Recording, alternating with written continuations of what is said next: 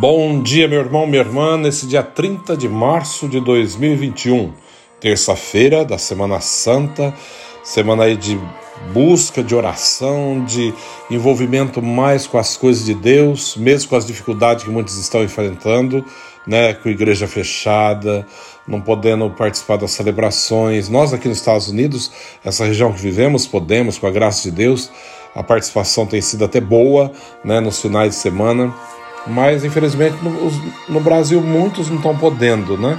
Mas que seja um momento de recolhimento, de entrar realmente com o Senhor, né, no seu sofrimento, na sua dor, de reflexão, de, de voltar para Deus, de um propósito de conversão, que seja um momento de propósito de conversão, né? Viver verdadeiramente a Semana Santa. Porque muitas vezes vivemos a Semana Santa por tradição. Ah, porque antigamente sempre a minha família sempre foi na igreja na Semana Santa, mas não é só na Semana Santa, é sempre. É ter o compromisso diário na oração, é ter o compromisso das missas dominicais, participar do sacramento. A Semana Santa não é uma tradição, é um forte momento de reflexão, de um chamado de Deus para mudança de vida, olhando para todo o sofrimento de Jesus e trazendo para a nossa vida, pedindo que Ele nos ajude a enfrentar as dificuldades, os sofrimentos, a dor, seja o que for. Ele é Deus e Senhor, e Ele pode todas as coisas. Então peça nessa semana que o Senhor conceda-nos né, a graça de poder viver intensamente essa Semana Santa, poder participar do trido pascal, viver né, o momento da ceia do Senhor, o lava-pés, poder viver a, o momento da, da adoração da cruz, né, quando celebramos na Sexta-feira Santa a sua morte, mas com a firme certeza da ressurreição. Cristo não fica morto, ele vence a morte e traz-nos a vida e a vida eterna.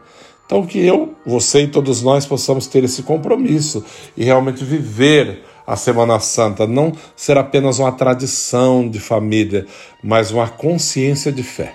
O Evangelho de hoje é de São João, naquele tempo, estando à mesa, né, Jesus à mesa com seus discípulos, Jesus ficou profundamente comovido e testemunhou: Em verdade, em verdade vos digo, um de vós me entregará.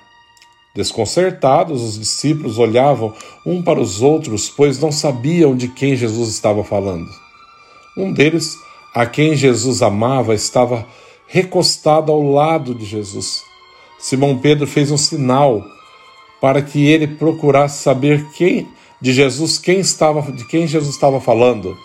Então, o discípulo inclinando-se sobre o peito de Jesus, perguntou-lhe: Senhor, quem é? Jesus respondeu: É aquele a quem eu der o pedaço de pão passado no molho. Então Jesus molhou um pedaço de pão e deu-lhe a Judas, filho de Simão Iscariotes. Depois do, peca... do pedaço de pão, Satanás entrou em Judas. Então Jesus disse, disse a Judas: O que tens a fazer, executa-o depressa. Nenhum dos presentes compreenderam por que, que Jesus lhe tinha dito isso. Como Judas guardava a bolsa comum, pensavam que Jesus lhe queria dizer: compra o que precisamos para a festa, né? Ou que desse alguma coisa aos pobres. Depois de receber o, o pedaço de pão, Judas saiu imediatamente. Era noite. Depois que Jesus saiu, depois que Judas saiu, disse Jesus: Agora foi glorificado o Filho do Homem e Deus foi glorificado nele. Se Deus foi glorificado nele, também Deus o glorificará em si mesmo e o glorificará logo. Filhinhos, por pouco tempo estou ainda convosco. Vós me procurareis, vós me procurareis, e agora vos digo, como eu disse também aos judeus, para onde eu vou, vós não podeis. Simão Pedro perguntou: Senhor, para onde vais? Jesus respondeu-lhe: Para onde eu vou, tu não podes seguir agora, mas me seguirás mais tarde. Pedro disse: Senhor, Porque não posso seguir-te agora? Eu darei a minha vida por ti. Respondeu Jesus: Dará a tua vida por mim? Em verdade vos digo, em verdade, em verdade vos digo, te digo, Simão, o galo não cantará antes que me tenhas negado três vezes. Palavra da salvação. Glória a vós, Senhor. Esse evangelho é, né, nos relata uma verdade muito grande. Primeiro, a angústia de Jesus, né, a tristeza profunda de saber que um daqueles que ele amou, que ele chamou, ia entregá-lo. Né? E isso tudo tinha que se passar. Depois, mesmo sabendo da traição, de tudo que ele iria enfrentar, ele ainda consola os discípulos. E mais uma vez o Pedro vai dizer: Não, Senhor, nem que for para morrer, né? Imagina. Darei, darei a minha vida por ti. Da Jesus pergunta: Darás a tua vida por mim? em verdade, em verdade te digo: o galo não cantará antes que me tenhas negado três vezes. Yeah. Nós às vezes fazemos muitas promessas para Deus mil promessas, né? Que seremos isso, que faremos aquilo, e depois esquecemos com pouco tempo. A fidelidade a Deus é muito importante. A fidelidade ao seu chamado, à sua promessa, é algo fundamental para a nossa vida cristã.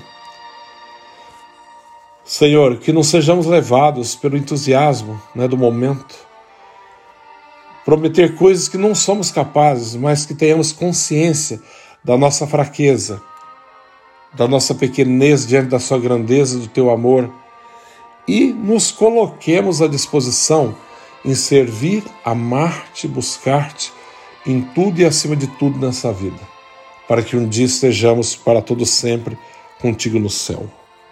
Nos dê a certeza disso, né? Nos dê assim a força para viver intensamente a nossa fé.